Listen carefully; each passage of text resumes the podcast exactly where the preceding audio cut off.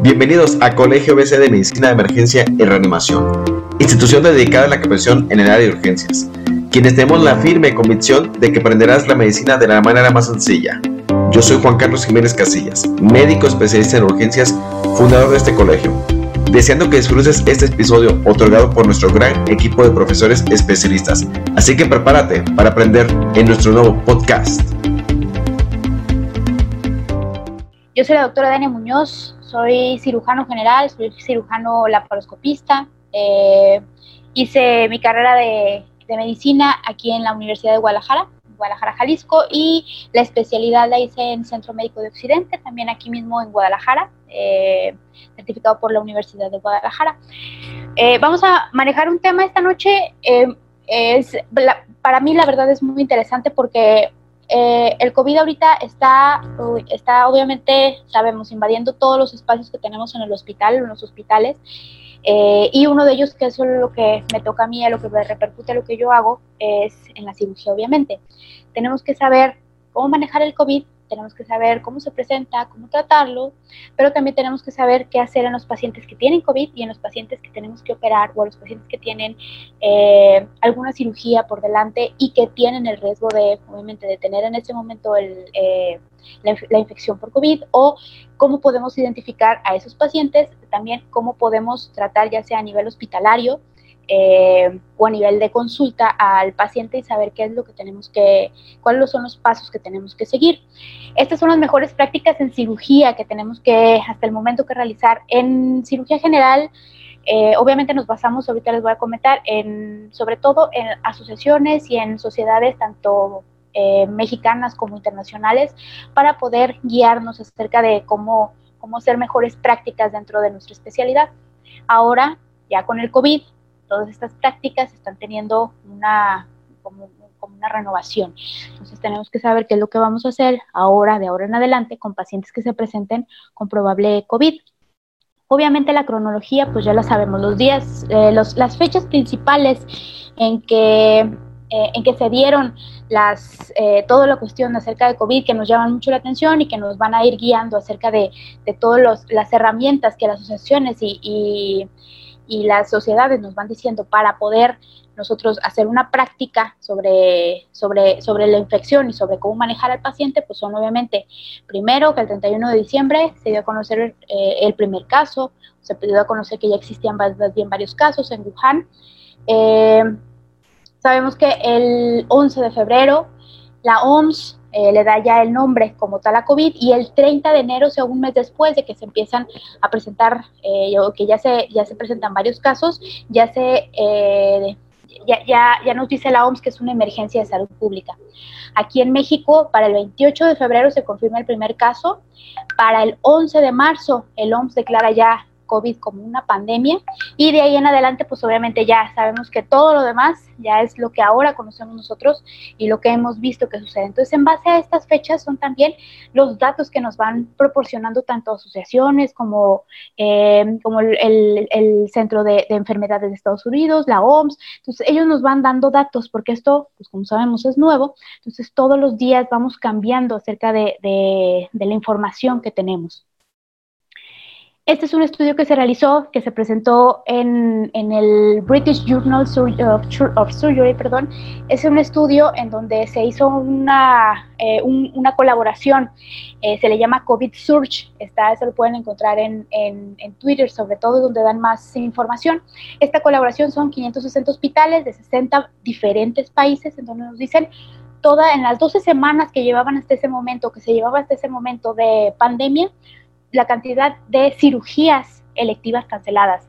A nivel mundial eran 28 millones, en México iban 184 mil cirugías canceladas, 2.3 millones a nivel mundial eran por cáncer.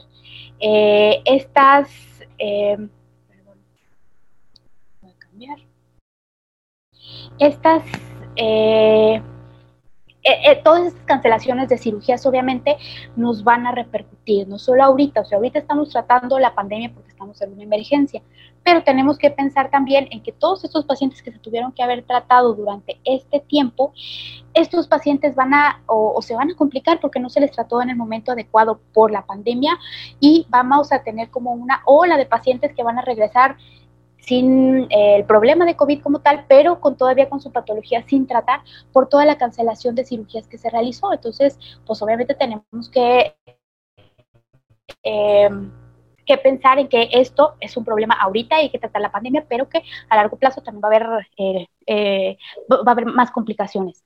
Eh, esta es una proyección que se hizo en, el país, donde aproximadamente hasta mayo que se presentó esta publicación en El Economista, 183 mil cirugías electivas fueron canceladas, ya hasta las 12 semanas que llevaba México en pandemia, 20 eh, mil de estas cirugías eran relacionadas con cáncer y todas estas, el 70%, el 70 eh, de todas, del total de las cirugías que se tenían en, ese momento en, el país, pues obviamente eran cirugías eh, que estaban, eh, estaban pendientes de cirugía o estaban por, realizarse y se suspenden.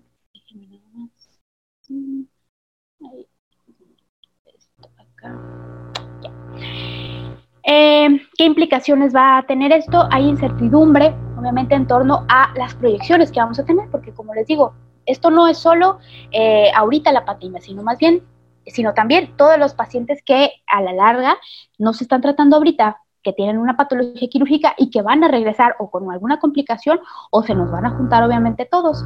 Eh, dice, dice que en México, hasta el momento en donde se hacen estas proyecciones, donde se llevaban 183 mil cirugías suspendidas, le tomaría 44 meses de cubrir este retraso y eso solo hablando de procedimientos quirúrgicos. Obviamente, si hablamos de todas las demás especialidades, pues el retraso va a ser enorme, pero de alguna manera tenemos que ir avanzando con esto.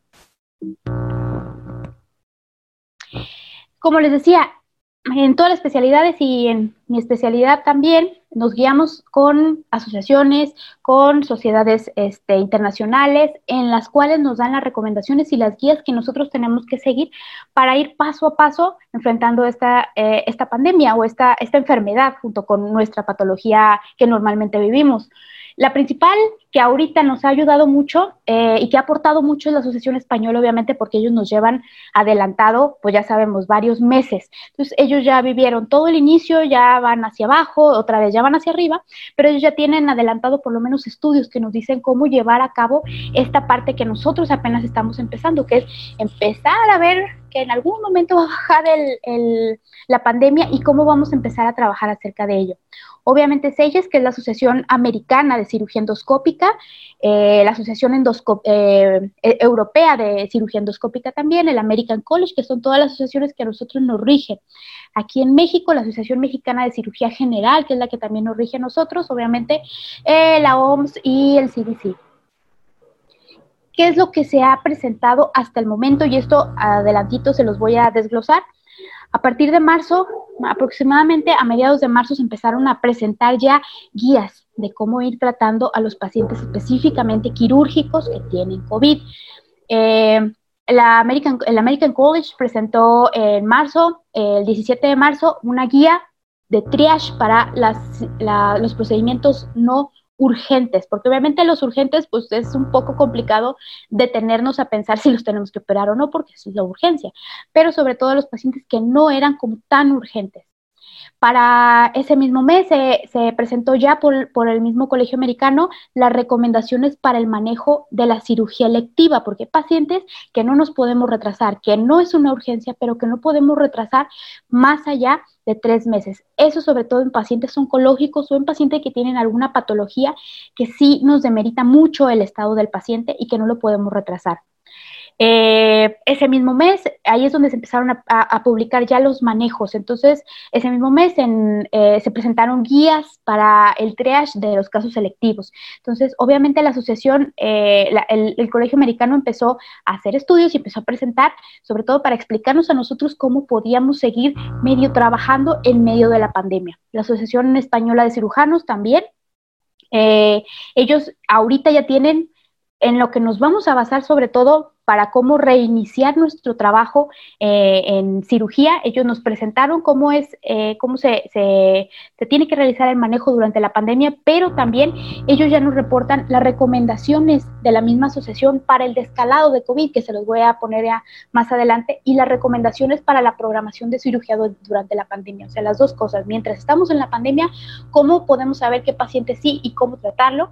Y cuando ya estemos esperemos que sea pronto, ya bajando esa curva de la pandemia, las recomendaciones que nos dan sobre todo para cómo ir descalando, significa cómo vamos a ir metiendo a nuestra normalidad lo, que, lo mismo que hacíamos las cirugías que ya tenemos programadas, los pacientes que ya teníamos programados también, aparte de las urgencias que seguimos, que vamos a seguir manejando.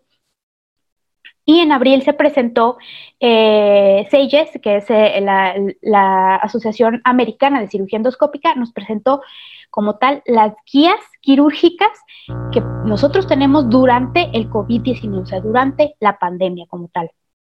¿Qué recomendaciones nos dan? La Asociación Mexicana de Cirugía General para el 20 de marzo es cuando presenta por primera vez las recomendaciones generales. Esto es como un, pequeño resumen, pero a, grandes rasgos es eh, ellos nos recomendaron, junto con el Colegio Americano, diferir toda cirugía urgente. Obviamente, para el 20 de marzo, en ese momento estábamos centrando nosotros a lo más fuerte de la pandemia. Entonces, en ese momento, las recomendaciones eran no tener cirugía eh, electiva, tener eh, solamente cirugía urgente. Que eso, de hecho, hasta el momento, hasta ahorita que estamos a 27 de, de agosto, todavía sigue regiendo. O sea, ahorita cirugías selectivas son muy pocas las que se tienen para cirugía general, para las que más se siguen programando son para oncología sobre todo, porque son pacientes que no se pueden retrasar, y eh, ortopedia en algunos casos. ¿Por qué es importante diferir las cirugías? Uno, porque necesitamos que el COVID se detenga, obviamente, y nosotros, al momento de poner eh, pacientes en hospital y tener eh, personas aglomeradas en un hospital, pues eso obviamente va en contra de los principios que nosotros sabemos que tenemos que, llevar a cabo para retrasar el contagio del COVID y obviamente para cuidar también al personal de salud. Tenemos que eh, cuidar nosotros porque nosotros pues, somos en la primera defensa contra, contra el COVID. ¿En qué nos basamos para decir que no se pueden hacer cirugías o que no se deben de hacer cirugías selectivas? Hay un estudio que se presentó, el primer estudio que se presentó en China. En China, uno hay uno en Wuhan y hay uno hecho en el noroeste, en el noreste, perdón, de China, en donde se continuaron, a pesar de las recomendaciones, se continuaron haciendo eh, procedimientos quirúrgicos y ahí se dieron cuenta, y afortunadamente los chinos lo publicaron, que si nosotros continuábamos haciendo procedimientos quirúrgicos, el paciente obviamente si no tenía COVID tenía más riesgo. Uno, en, el primer estudio, en el que se presenta el 26 de, marzo, eh, una de las partes nos dice que los síntomas de COVID en los pacientes que se operaron se manifestaron más rápidamente y la infección del SARS-CoV-2 fue confirmada por laboratorio poco después. Esto nos dice que, eh, y, nos lo confirma en el segundo artículo, el periodo de incubación de un paciente posquirúrgico fue mucho menor que en la población en general. Obviamente es un paciente que si estaba sintomático en el momento de la cirugía, probablemente su estado general o su estado metabólico nos iba a, eh, presentar una mayor, una, una más rápida evolución de la enfermedad. ¿Y esto que nos trae? Pues obviamente complicaciones mayores. Otro estudio que también, que este se presentó en Lancet, por la misma eh, colaboración de COVID Surge que se está haciendo a nivel mundial, este estudio nos dice, y ya confirmado, la mortalidad y las complicaciones pulmonares aumentaron en un paciente que se operó siendo COVID asintomático. Obviamente, si es un paciente COVID sintomático, ya sabemos que las complicaciones se pueden presentar, pero el problema es los pacientes COVID que son asintomáticos y que no nos damos cuenta que tienen la, enfermedad. ¿Qué es lo que nos dice? Eh, el 24% eh, de estos pacientes COVID positivos asintomáticos presentaron un 24, o más bien presentaron un 24% de mortalidad a los 30 días, simplemente por tener la infección positiva. Y hubo un 51% de aumento en las complicaciones pulmonares en estos mismos pacientes. O sea, si nosotros íbamos a tener un porcentaje de complicaciones por nuestra cirugía, dependiente de nuestra cirugía, de nuestro procedimiento, nosotros ya sabemos cuánto es, aproximadamente un 10, un 20%, dependiendo de la cirugía o hasta, un menos, hasta menos.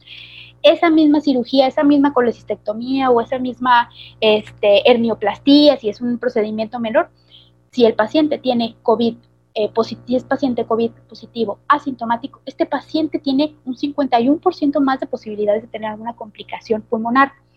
¿Y quiénes son estos pacientes que tienen factores de riesgo? Pues obviamente los que ya sabemos, masculinos, edad mayor de 70, que tengan una ASA grado 3 o grado 4, que tengan un diagnóstico de cáncer, que sea una cirugía urgente o que sea una cirugía eh, mayor. Las complicaciones, eh, las complicaciones del post operatorio y la mortalidad es mayor que en la época pre-COVID. Eso es lo que se refiere este artículo. Si nosotros operamos al mismo paciente hace un año, las complicaciones de, un, de ese mismo paciente iban a ser pocas o mínimas. Ahorita, en la época post-COVID o en la época COVID, post-COVID, las complicaciones pueden aumentar mucho si no nos damos cuenta que ese paciente tiene una, eh, si es positivo de esta infección. Entonces, por eso, y por estos estudios, por eso se decide que las cirugías selectivas deben de retrasarse.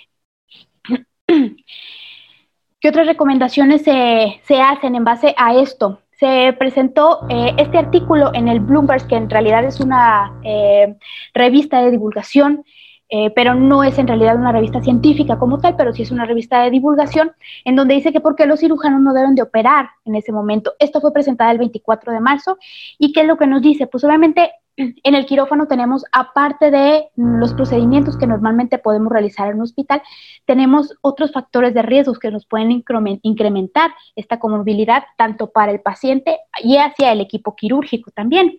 Eh, si se atiende un paciente COVID positivo, asintomático, que nosotros no nos demos cuenta en ese momento que el paciente tiene COVID, eh, la combinación de todas las herramientas que nosotros utilizamos, el electrocauterio, la insuflación que nosotros realizamos al nivel, eh, eh, a nivel ventilatorio, la ventilación más bien que nosotros realizamos a nivel ventilatorio, la insuflación que realizamos nosotros con CO2 al momento de hacer una laparoscopía, la intubación endotraqueal, obviamente las salpicaduras que se pueden haber a, gran velocidad de sangre, este, los sistemas de ventilación que tiene el mismo quirófano, que en realidad son sistemas de ventilación positivos para evitar eh, infecciones agregadas en nuestros pacientes, todo esto nos produce un túnel en un mismo quirófano, en un túnel de viento viral.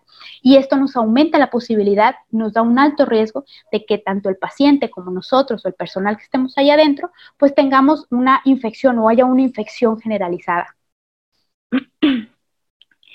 ¿Qué nos dice el Annals of Surgery? Nos presenta en abril un artículo de todos los pasos que tenemos que seguir en una cirugía de urgencia. Ahorita primero nos vamos a enfocar a las cirugías de urgencia en paciente COVID y después nos vamos a, eh, vamos a ver cómo vamos a ir abriendo nuestras ventanitas para meter pacientes que ya sean electivos en un, en un periodo que ya no estemos en emergencia. Entonces, eh, nos dan estos puntos. El ANAS of Surgery presenta en abril estos puntos para proteger a los equipos quirúrgicos de un contagio por COVID. Los equipos eh, de cirugía y los quirófanos eh, los, equipos quirúrgicos tienen un riesgo excepcionalmente alto de una exposición al virus por todos los procedimientos que se realizan, junto con también los, unidades de terapia intensiva, que son las que más eh, riesgo se pueden tener para haber una infección generalizada o un contagio generalizado. Eh, ¿Cuáles son los puntos? Principalmente hay que ver, hay que, debemos de tener una comunicación eh, importante. Cuando ya tenemos un paciente COVID que es urgente, ya sabemos que es positivo a COVID, eh, puede tener síntomas o no tener síntomas, pero sabemos que es una urgencia y que eh, para, para operar y que es positivo, la comunicación es la clave, la comunicación en el personal es la clave para saber cómo manejar ese paciente, porque nosotros tenemos que decirle tanto al jefe de quirófanos como al personal que está allá adentro que este paciente va a entrar, va a entrar a determinada sala y por dónde se va a mover eh, el paciente, sin tener, teniendo claro exactamente por dónde va a pasar y cuáles son los pasos que vamos a llevar. Obviamente asumir que todo nuestro quirófano puede estar contaminado si ya hubo un paciente COVID o eh, hay un, ah, hubo un paciente con sospecha de COVID también. Todo nuestro quirófano. ¿Esto que nos dice? Que tenemos que estandarizar la cantidad de personas que tienen que entrar al quirófano, al quirófano como tal, donde va a estar el paciente, donde estuvo el paciente COVID, y obviamente también las cosas o el material que tenemos que meterlo, porque tenemos que prever que todo se puede contaminar. Obviamente, escoger muy bien nuestro equipo de protección personal, que es la clave y la pauta para que nosotros que tenemos que hacer procedimientos, este equipo nos proteja y nos cubra para, para, para prevenir cualquier, cualquier contagio. Eh, la, la, Organización Mundial de la Salud obviamente nos dijo cuáles son las especificaciones y ya sabemos cuáles son las especificaciones de este equipo de protección personal que está relacionado con nuestro, con nuestro trabajo diario, sobre todo en pacientes que ya tenemos con sospecha o que tenemos eh, positivos a COVID adaptar las técnicas, nos dice, adaptar las técnicas significa que nosotros tenemos que reducir el tiempo quirúrgico del paciente, ya sea por medio de un procedimiento lo más mínimo invasivo o eh, adaptando el procedimiento que vamos a realizar para tratar de hacerlo el menor tiempo posible y que haya menos exposición tanto del paciente, del personal, a, la, infección. Eh, ¿Cómo podemos hacer esto? Hay muchas técnicas también que las voy a mencionar más adelante en donde podemos disminuir eh, la cantidad de humo, de gas que se genera, tener sistemas de filtración, etcétera. Y sobre todo el body system, el, el body, body. El body system es cómo ponerse y quitarse el eh, equipo de protección personal. Esto nos lo dicen para todo, o sea, esto yo creo que ya se los han dicho también en, otras, eh, en otros webinars. Eh, el, mayor momento de contagio de un, del personal es el momento en el que se quitan, el, que nos quitamos el equipo de protección personal. Entonces, ellos, el Annals of Surgery nos dice que de preferencia hay que hacer todo una hay, que, hay que capacitar a todo el, personal para la colocación y sobre todo para el retiro de este equipo y que se hagan eh, de preferencia, que se, que se, expongan videos, que hay, que una capacitación este, en donde se, se especifique y que todos estén eh, al tanto de cómo se deben, cuáles son los pasos a seguir para poder hacer el retiro y con ello disminuir la, la infección o la, el contagio.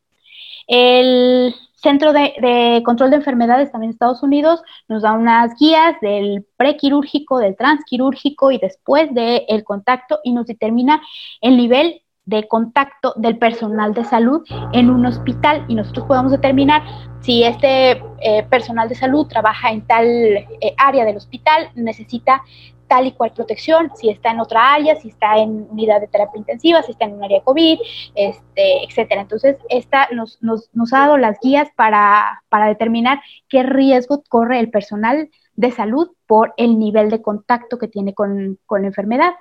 Eh, el tiempo de exposición al paciente o a los pacientes que, tengamos con COVID. Si tenemos más de una exposición mayor a 15 minutos de un paciente con infección o con sospecha ya es un alto riesgo. En cualquier estado de nuestro, en cualquier parte de nuestro hospital, más de 15 minutos expuesto ya, es, ya está considerado como un alto riesgo y obviamente el equipo de protección tiene que ser eh, distinto. O si se generan aerosoles también. En cirugía de urgencia eh, hay un artículo, el primer artículo que se presentó de cómo, eh, de cómo se debería de preparar el quirófano para recibir a un paciente COVID, ya sea de urgencia o selectivo, que ahorita estamos haciendo puras urgencias. Entonces, eh, esta fue hecha por, por la, la, la, Sociedad de Anestesiología de Canadá y nos dice paso a paso, me gustó mucho este artículo porque nos dice paso a paso qué debemos hacer por por cada uno del personal que se encuentra dentro de un quirófano, ya sea antes de la cirugía, durante la cirugía, después de la cirugía y el seguimiento que se debe de dar. Y esto en cada procedimiento. Esta es la tabla que nos... Eh, nos señala todos los pasos que debemos de realizar. Esto es el jefe de Nursing Church, es el jefe de, quirófano, es la enfermera encargada de quirófano. Estos son los circulantes. Ellos nos dicen que debe de haber un circulante dentro de, la sala y un circulante fuera de la sala, porque los que están dentro de la sala con el paciente ya no deben de salir. Ellos deben de quedarse ahí, como manejarse como una cirugía contaminada, donde adentro solo debe de estar el personal que es necesario y afuera esté alguien llevando y trayendo los materiales o lo que se requiera para el procedimiento quirúrgico. Perdón, ¿qué es lo que debe hacer eh, la, enfermera eh, quirúrgica, eh, anestesiología también, los técnicos y obviamente aquí enfocado también a toda la parte de alrededor del, del, cirujano, no solo enfocándonos al cirujano, porque todo el equipo es el que está inmiscuido en este procedimiento. Y, está por fases, eh, la fase de la preparación, que es previo al procedimiento quirúrgico, la fase intraoperatoria, que es lo que debemos hacer, que eso obviamente nos dice que ya no debe de entrar, que debe de haber un circulante en la parte de afuera y adentro debe estar su, la, enfermera que solo va a quedar en la parte, en, en, el procedimiento, que no debe de haber entrada, entradas y salidas. Tratar de que al quirófano obviamente se, se meta la menor cantidad de aditamentos posibles, si se requiere solo un cauterio, si no se requiere el cauterio no meterlo, es solo tener lo indispensable. Obviamente sabemos que todo eso lo tenemos que tomar en cuenta y pensar que puede estar contaminado con, con, con COVID. En el posoperatorio, lo que hacen mucho énfasis eh, por dónde va a circular el paciente o sea, por dónde va a entrar, en que saber exactamente el protocolo, por dónde va a entrar el paciente, a dónde va a llegar, si necesita una, un, área específica o si va a llegar directo a quirófano, que eso es lo ideal, hacer el procedimiento y recuperar al paciente dentro del mismo quirófano, no sacarlo a recuperación con otros pacientes, sino manejarlo en el mismo quirófano y de ahí trasladarlo de nuevo a su habitación. Los especímenes que se extraen o todas las piezas de patología, también el cuidado que debe de haber con estos especímenes, eh, el, el, lavado de las superficies que debe de ser exhaustiva y aquí también nos dice cómo, con qué o cómo se debe de hacer, no se debe de airear el, el el quirófano de preferencia, ese quirófano tiene que ser con una presión negativa, de que siempre esté aspirando continuamente el aire que está dentro. Ahorita en México son muy pocos los, los quirófanos que se presentan con presión negativa, pero eso es lo ideal. Tiene que pasar 30 minutos entre cada procedimiento, por lo menos, para que de verdad haya un cambio en el aire, que haya un, casi un 100% de cambio del aire ambiente del quirófano para poder introducir otro caso o otro paciente o hacer otro procedimiento. Mm. ¿Qué es lo adecuado para hacer en cirugía en paciente sospechoso? Según todas estas recomendaciones, nos dice que obviamente siempre debemos de traer nuestro equipo de protección IN95 para la intubación. Eh, cuando hay difusión de aerosoles, cuando hay procedimientos pulmonares e intestinales en pacientes sospechosos, siempre debe de haber equipo de protección para todo el equipo. Eh, que haya un equipo de evacuación de humo, eso lo voy a ver un poquito más adelante, en donde todo el humo que se está generando por electrocauterio o por este bisturí ultrasónico tiene que evacuarse de manera adecuada, ya sea en la paroscopía o en abierta. Y debemos tener en mente que todo paciente puede ser COVID-19 mientras no se demuestre lo contrario. Eso ya lo tenemos, ya ahorita en, este eh, periodo de emergencia ya lo debemos de tener claro. ¿Y qué debemos de hacer en pacientes con que tienen cirugía, pero que ya son eh, COVID positivos, que ya lo sabemos? el quirófano siempre debe ser de presión negativa o por lo menos de presión neutra. Esto obviamente es un eh, trabajo de ingeniería de los mismos ingenieros de cada hospital para poder mejorar en, los, eh, en, las, eh, en, el estado de filtración de, de, los quirófanos, porque eso nos va a permitir que haya menos grado de contaminación. Eh, estas, obviamente, estos procedimientos, cualquier procedimiento que se haga en este paciente COVID positivo tiene mayor riesgo de transmisión. Hay que darles, y hay que tener en el 95 todo el personal, EPP, con el 95 obviamente cualquier procedimiento, en el 95 todo el personal que esté inmiscuido, tanto los de afuera, el camillero, la, el circulante que está este, yendo y viniendo, y EPP a todos los a todos el personal que está dentro de quirófano. Y el mismo equipo de evacuación hay que tenerlo en cuenta. Estas son las recomendaciones del SEIES que, que, que nos dio junto con la Asociación Europea. El equipo de protección, que es lo que ya sabemos, eh, ya nos habíamos dicho, ya habíamos dicho posponer las cirugías, eh, todos los casos selectivos, minimizar la consulta cara a cara, eh, virtual, consultas virtuales si es posible, en la laparoscopía que no está contraindicada en un paciente COVID. Si hay, hay muy poca evidencia en realidad de que haya aumento en el riesgo de contagio con la laparoscopía, entonces no está contraindicada. Ah, debe de haber mm, mecanismos de, evacuación del CO2 que, sean, que nos ayuden a filtrar eh, las, las, partículas del, del, virus. Hay que minimizar, el uso de energía dentro de la cirugía y pues obviamente el consentimiento informado a todos los pacientes de riesgo de COVID, eh, cirugía de pruebas, perdón, para hacer pruebas lo más posible, todas las asociaciones nos lo recomiendan. Y eh, las endoscopías es así, tratar de que todo el staff que va también a estar haciendo una endoscopía tenga el equipo de protección y tratar de evitar las, las endoscopías electivas lo más posible. ¿Cuáles son los sistemas de extracción de humo? Nosotros no estamos muy familiarizados con ellos, a menos que sea una cirugía laparoscópica. En cirugía laparoscópica es un poco más común verlos, aunque no es nada común, pero hay sistemas ya específicos que ahorita con la pandemia obviamente aumentaron en, el uso de ellas. Antes, antes en, el, en, el, en la etapa pre-COVID, solo se usaban, en Estados Unidos solo se usaban el 14% eh, de sistemas de extracción de humo, ya sean abiertas o en laparoscópicas. Ahora a partir de, de, la etapa COVID, en Estados Unidos y en Europa ya es requisito para la certificación hay un artículo que se presentó, ese desde el 2016, por eso ya estaba indicado desde hace años utilizar ese, ese equipo o ese sistema de extracción de humo, en donde nos explicaban cuáles son las precauciones de, el utilizar eh, sistemas de, de, electrocauterio, donde se, aumenta la cantidad de, partículas en el aire y que eso nos puede causar complicaciones también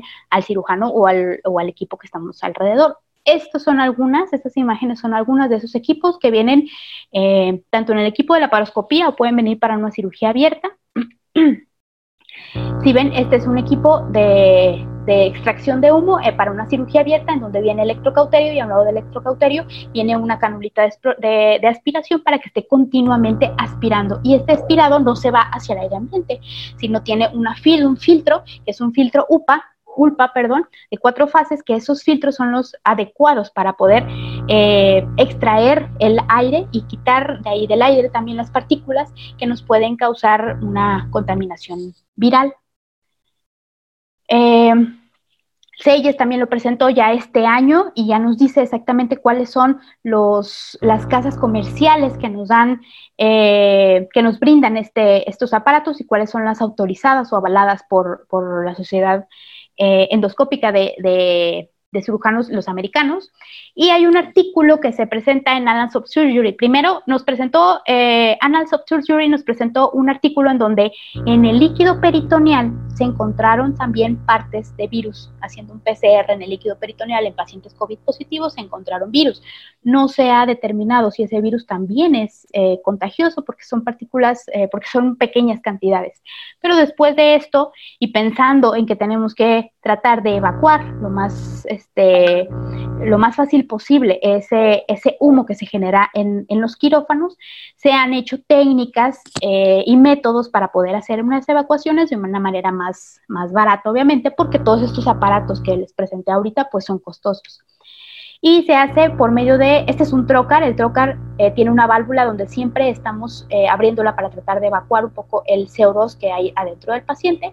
A esta válvula se le, se le conecta una manguera este, y esta manguera se conecta directamente a un filtro. Aunque el filtro nada más es de CO2, puede ser filtro de carbón, eh, no, no retiene por, por completo las partículas, pero sí se ha determinado que puede ser una ayuda para la filtración para la salida de la evacuación más bien de aire de, de las cirugías laparoscópicas es un filtro más o menos como este.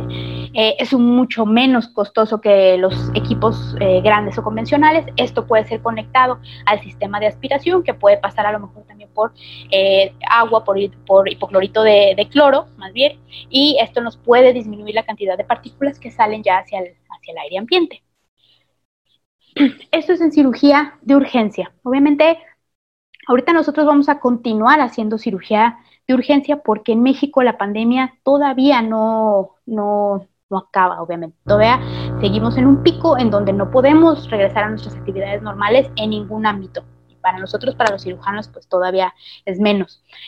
¿Cuáles son las guías para el retorno de la cirugía electiva? Nosotros vemos ahorita todavía a largo plazo el retorno de nuestras actividades normales, pero en Europa van un poco más avanzados porque ellos ya pasaron por todo esto que nosotros estamos pasando y eh, ellos ya nos dieron las guías de cómo ir iniciando, cómo eh, volver a regresar o descalonar, le dicen los españoles, esta, eh, el trabajo que nosotros ya realizábamos antes de la pandemia.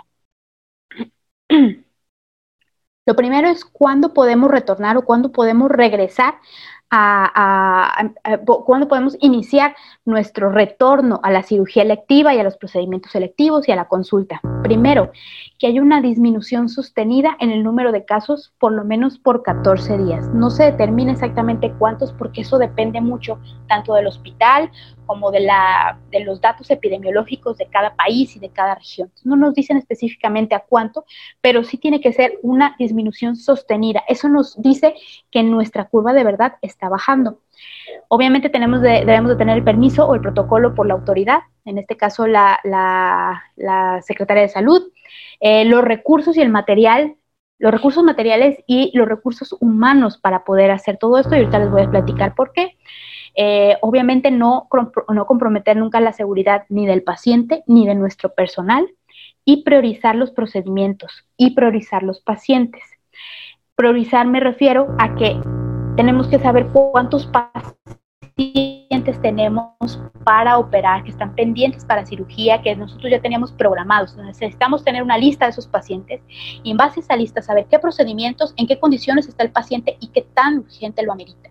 Esto es priorizar y también les voy a dar más adelante una tabla de cómo hacerlo.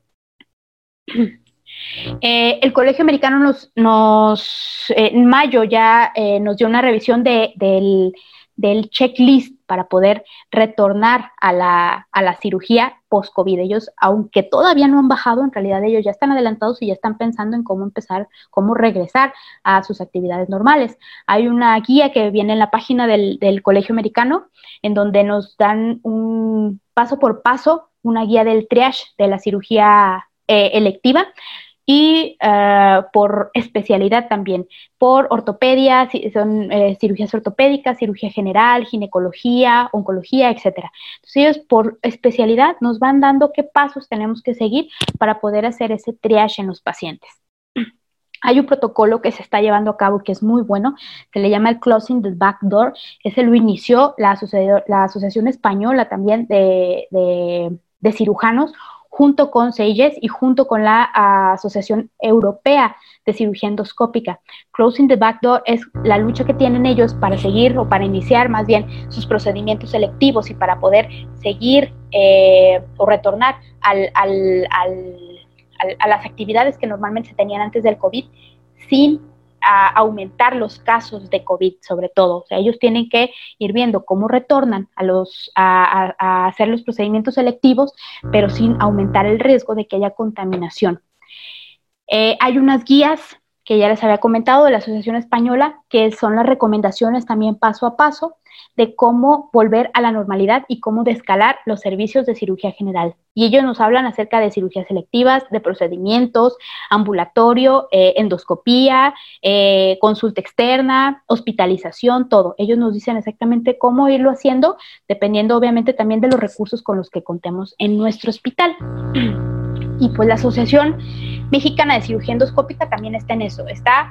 Eh, eh, abarcando, está eh, juntando todas las guías que se están presentando a nivel mundial para poder nosotros tener también un consenso y poder saber cómo vamos a retornar a la cirugía electiva y a la normalidad o a la nueva normalidad. Primero vamos a ver consideraciones generales. El segundo punto es excluir a los pacientes con infección activa de COVID. Eso siempre lo vamos a hacer porque los pacientes electivos con eh, positivos a COVID, ya sabemos que nos va a aumentar las comorbilidades y la mortalidad, aunque sea un procedimiento menor. Entonces tenemos que excluir en, cirugía electiva, tenemos que excluir pacientes con infección activa y ahorita les voy a decir cómo se hace. Obviamente tomar en cuenta que hay cirugías de urgencia que se van a seguir realizando con o sin COVID y minimizar el riesgo del personal de salud. Todo eso lo debemos de tomar en cuenta y todos son puntos para nosotros iniciar ese retorno a la cirugía electiva. En consideraciones generales, ya sabemos que la cirugía en un paciente COVID positivo aumenta las complicaciones respiratorias hasta en un 51% y la mortalidad hasta en un 24%. ¿Qué se debe de hacer?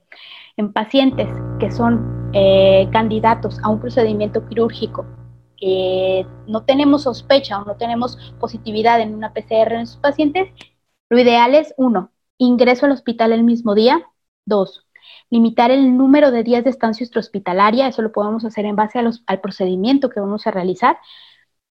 Tres, restricción obviamente al número de acompañantes. El cuatro, el estricto control, siempre mantener un distanciamiento físico, tener mascarillas en, en el paciente y tener mascarillas de higiene también en los visitantes. Y eh, número cinco, establecer un protocolo de circulación. En un futuro nuestros hospitales se van a convertir en hospitales híbridos. Ahorita por lo menos aquí en Guadalajara, hay hospitales COVID que solo manejan paciente COVID y ahí manejan cirugía de urgencia, pero de paciente COVID. Y hay hospitales muy pocos, en el que yo estoy, que no manejamos paciente COVID, pero que seguimos haciendo cirugía de urgencia en paciente de preferencia que paciente que sea no COVID, que no tengamos su sospecha de COVID. Cuando esto vaya a retornar a la normalidad, nuestro hospital va a recibir pacientes COVID y pacientes no COVID, porque eso va a ser lo que va a venir de aquí en adelante. Entonces tenemos que establecer un protocolo de, una, de la circulación, saber dónde van a quedar y dónde van a entrar y por dónde van a pasar los pacientes no COVID y dónde van a entrar, dónde van a pasar y dónde van a quedar los pacientes COVID. Tenemos que hacer una separación porque eso se va a dar. Así ahorita estamos en una pandemia y podemos dividirlos en hospitales, va a llegar un momento en el que ya no se puede hacer. y para esto nos recomienda eh, el Colegio Americano y la Sociedad Mexicana hacer dos equipos de todo el hospital. El equipo, el Hot Team o el equipo eh, COVID y el Cold Team o el equipo no COVID para que nunca nos estemos mezclando equipo hot y equipo cold, porque eso va a perpetrar que eh, la, infección, la contaminación se siga dando. Entonces siempre tiene que haber establecido el protocolo de cuáles son el personal de salud que va a atender paciente COVID y cuáles son los que van a atender paciente no COVID. En segundo punto, siempre para cirugía electiva excluir a los pacientes con infección activa. ¿Cómo vamos a excluir a los pacientes con cirugía electiva? Aunque digan lo contrario, con pruebas. Es la única manera en la que podemos saber si un paciente es COVID positivo o no. Y hay pruebas de imagen, perdón, hay pruebas de imagen y hay pruebas de por radiología que ya las han visto. Entonces, la única manera en la que podemos estar seguros de que ese paciente que nosotros vamos a programar de manera electiva no tiene COVID es haciéndole pruebas y llevar un seguimiento desde antes a ese mismo paciente.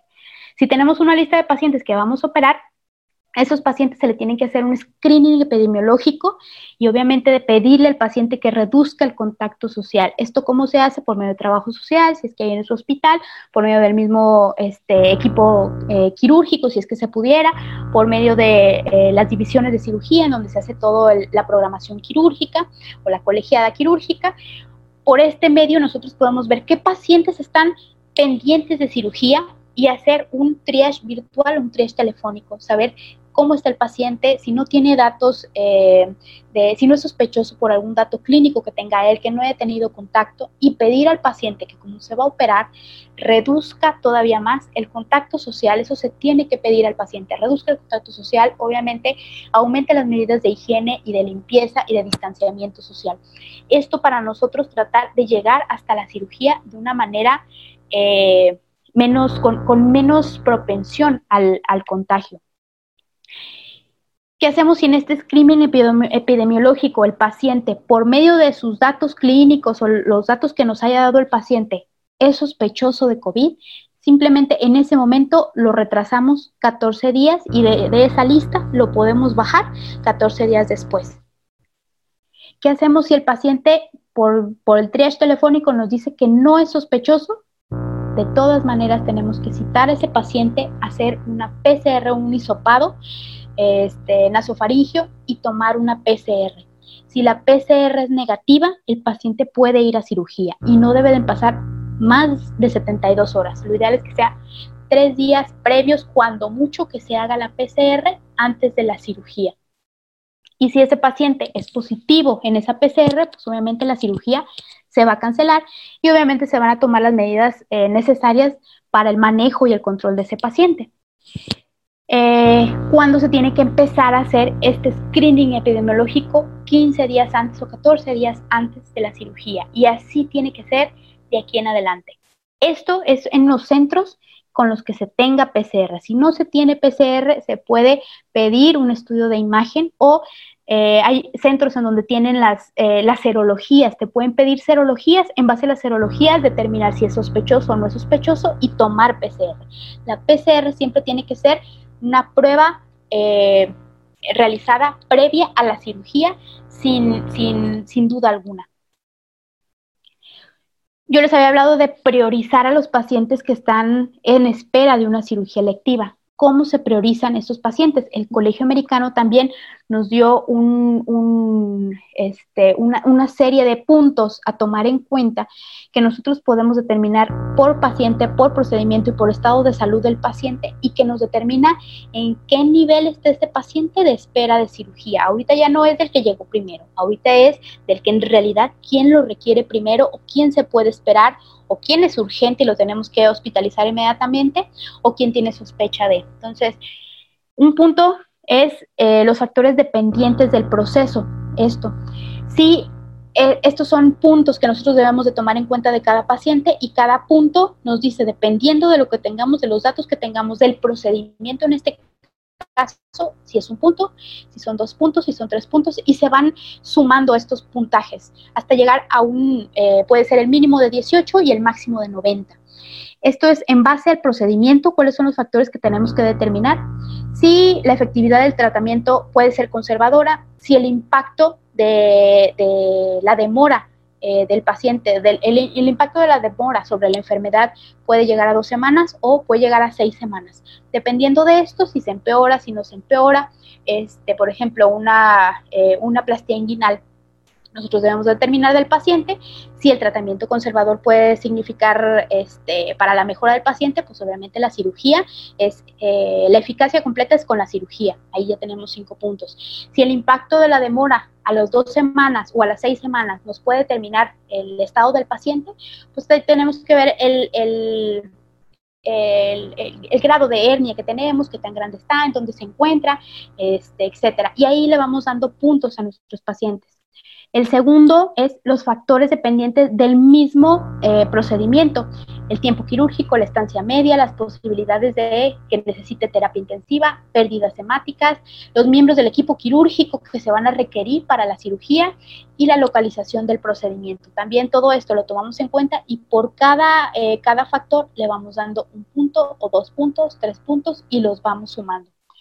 Y el tercero, los factores dependientes del estado del paciente y o de la enfermedad por COVID. Entonces aquí vemos ya ahora sí el estado del paciente, qué edad tiene, si tiene enfermedades como neumonía, este, si tiene insuficiencia respiratoria, si tiene eh, eh, apnea del sueño, si tiene enfermedad cardiovascular, su índice de masa corporal, diabetes, inmunosupresión, eh, y si ha tenido contacto con, con pacientes COVID o con personas COVID positivo en los últimos 15 días. Todos estos factores los sumamos por paciente. Podemos tener desde 18 puntos hasta 90 puntos. El punto de corte que ellos, eh, que, el, Colegio Americano nos, nos, dice que podemos tomar en cuenta es de 55 en realidad. Eh, lo ideal es que los pacientes se encuentren en un rango menor, pero si nosotros tenemos un paciente que tiene 18 puntos, ese paciente obviamente va a ir por encima. Si un paciente tiene 32 puntos, ese paciente va por debajo. Si ese paciente tiene, si otro paciente que encontramos por acá tiene 20 puntos, ese paciente va a ir por arriba. Esta es una escala donde nosotros nos podemos dar cuenta de cuál, de cómo podemos ir organizando a nuestros pacientes que vamos a operar en un futuro por una cirugía electiva. La cirugía de urgencia, obviamente, la vamos a seguir realizando. Eh, para cirugía de urgencia tenemos que considerar que todo paciente es portador de COVID hasta que no se demuestre lo contrario. Si no se cuenta con una PCR o la PCR, el, resultado de la PCR es muy tardado o nos retrasa el manejo, la tomografía de tórax está indicado si en un paciente tenemos eh, sospecha de COVID y lo vamos a tener que operar de manera urgente. Tenemos que hacer pruebas, ya les dije. Eh, reservar la indicación para un uso sistemático y eso lo más probable es que se haga en un, en un futuro el uso de serologías, ya que tengamos un poco de más recursos y que podamos tener más pruebas en nuestros hospitales, las serologías puede, puede ser nuestro screening para determinar qué paciente es sospechoso o qué paciente este, es no sospechoso. Y obviamente siempre tenemos que pensar en minimizar el riesgo al personal de salud. El personal de salud es el que está al frente, es el que son los que estamos en, la batalla, entonces eh, no nos podemos eh, acabar nosotros mismos, porque si no ya no va a haber nadie que los pueda tratar. Entonces, primero, considerar a todo paciente de nuevo portador de COVID-19, o sea, cuidarnos, cubrirnos, usar nuestras mascarillas, el contacto, este, lavarnos las manos, el distanciamiento también entre, entre el paciente si no es necesario estar eh, cercano a él, la higiene de, nosotros y la higiene también de, nuestra, de nuestra área de trabajo, eso tiene que ser primordial siempre. Obviamente el equipo, el uso de equipo de protección, el lavado de manos, como ya les dije, y el uso de mascarillas. Y ahora, la pregunta es, eh, es eh, que varios nos hemos hecho es si se puede hacer, cómo vamos a entrar, hacer cirugía abierta o sea cirugía laparoscópica, qué diferencia hay en esta nueva era si los pacientes son eh, sospechosos de COVID, en realidad ya tenemos que tomar a todos los pacientes sospechosos de COVID, ¿Qué es, lo, qué, es, qué es lo mejor para nuestros pacientes y para nosotros mismos, si es abierta o laparoscópica. ¿Qué es lo que se sabe? Sobre los aerosoles y los virus, ¿qué es lo que más, este, lo que más nos preocupa durante el procedimiento quirúrgico. Hasta el momento no hay evidencia de que haya una transmisión de coronavirus por el aerosol que se produce en el, en, el ambiente de un quirófano por eh, electrocauterio o por bisturí, que son los que más se producen. Cuando nosotros utilizamos un electrocauterio se genera una onda de calor y un vapor y un humo. Ese humo, al momento de nosotros, eh, al momento de utilizarlo, si llevamos cinco minutos, esa cantidad de partículas en el aire de aproximadamente ser 60 mil llegan a ser un millón de partículas con cinco minutos de utilización de nuestro cauterio nada más. No importa la cantidad de calor, pero sí todos generan humo. Entonces, ese humo es el que nos tiene preocupados, porque ese humo es el que fácilmente, como sabemos, los aerosoles corren hacia otros lados y pueden ser eh, mm, eh, pueden, ser, ser contagio para nosotros. Entonces, hasta el momento se han hecho estudios y no, se no hay evidencia de que se transmita el coronavirus como tal.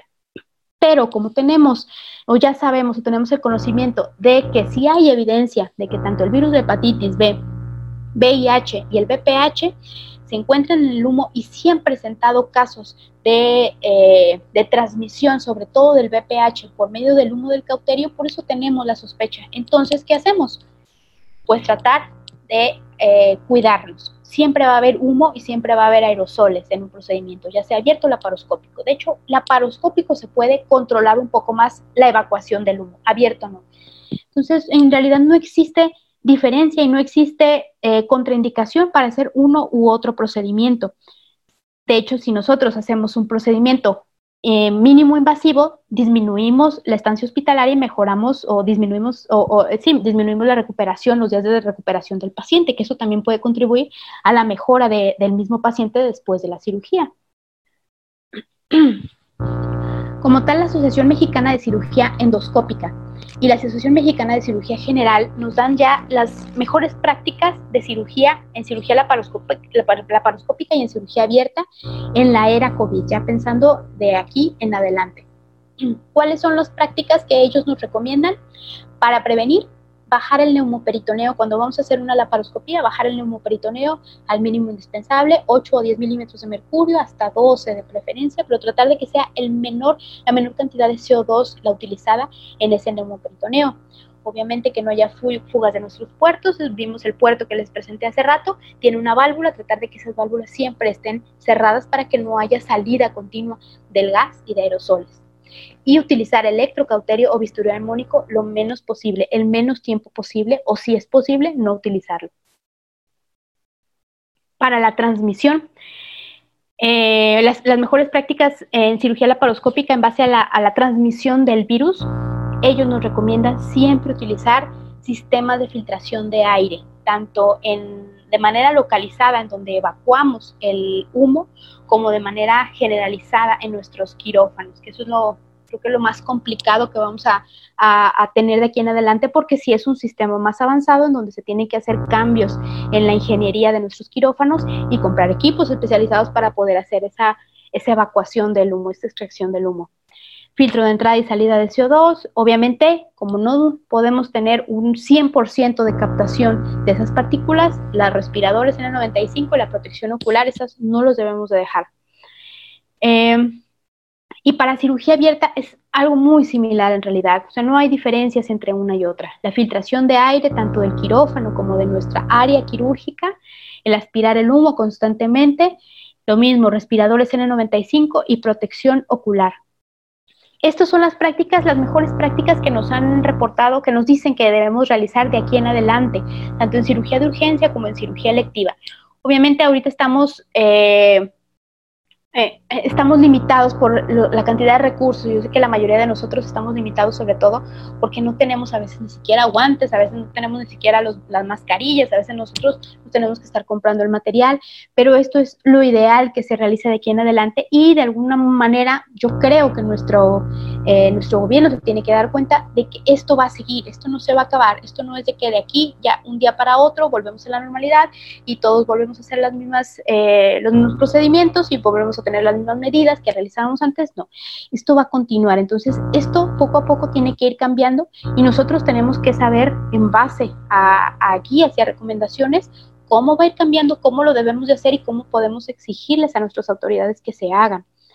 Eh, esta es el, eh, la colaboración de COVID Search, si se pueden, si tienen Twitter y se quieren meter, esta colaboración se está dando a nivel mundial pueden entrar ustedes, si son cirujanos, pueden meter su centro, en donde se están haciendo em, estudios y revisiones de cómo se llevan a cabo las prácticas de, cirugía, de los procedimientos quirúrgicos durante, eh, durante este tiempo de pandemia. Hay varios grupos, hay eh, los grupos, todos obviamente, de preferencia, la, mayor cantidad de grupos son pacientes COVID, pero también hay pacientes eh, no COVID que también están entrando a, los protocolos ustedes pueden mandar sus datos, pueden darse de alta y van a ir dando resultados. El primer resultado fue lo que les di al principio, que fue primero la cantidad de cirugías electivas que se suspendieron y, eh, y se van a ir dando, por ejemplo, el resultado del aumento de la mortalidad y de las complicaciones pulmonares en pacientes. Eso también fue resultado de este estudio, es multicéntrico.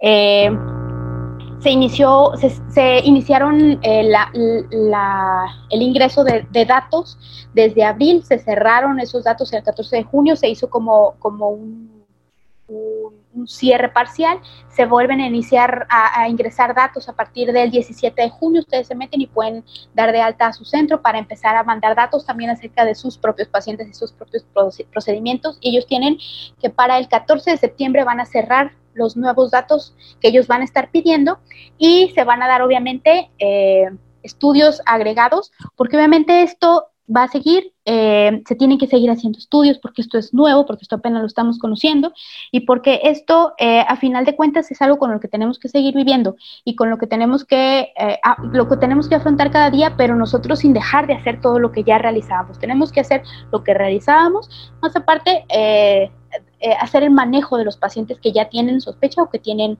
COVID. Entonces, todo esto todavía sigue. Lo más probable es que sigan años todavía de información. Ahorita hay muchísima información en Internet sobre el COVID, mucha información sobre cada especialidad y sobre cada patología en base al COVID, que eh, ya no sabemos a veces ni por dónde, eh, ni, por dónde empezar, ni por dónde empezar a leer pero eh, si, si se siguen haciendo estos estudios, nosotros vamos a tener todavía más datos en un futuro para saber en realidad cómo tratar y cómo manejar a, todos los pacientes que tengamos. Les digo, hasta ahorita van 25 mil pacientes ingresados en, en, esta colaboración de COVID Search. Esta es la paginita de Twitter que es la más activa que tienen ellos. Hay COVID Search México, hay COVID Search España, Search España este, y, se les van dando, ahí van dando ellos este, datos acerca de todos sus, sus programas, en base, obviamente, esto es en base a, a la cirugía. Obviamente no debemos olvidar que cada paciente eh, cada número más bien que nosotros vemos es un paciente, que es un paciente que es, este, como sabemos, es el papá de alguien, es la mamá de alguien, es el hermano de alguien, es el amigo de alguien, es un paciente que tenemos ahí. No podemos nada más quedarnos con puros datos de que, ah, ya van 60 mil, ya van 80 mil. Tenemos que saber que cada uno de esos 60 mil a alguien que ya no está con nosotros y que nosotros sí podemos contribuir a que ese alguien siga aquí y que no se perpetúe esta, eh, esta transmisión del virus y que podamos controlarla, pues va a ser como un granito que nosotros aportemos a todo esto. Gracias.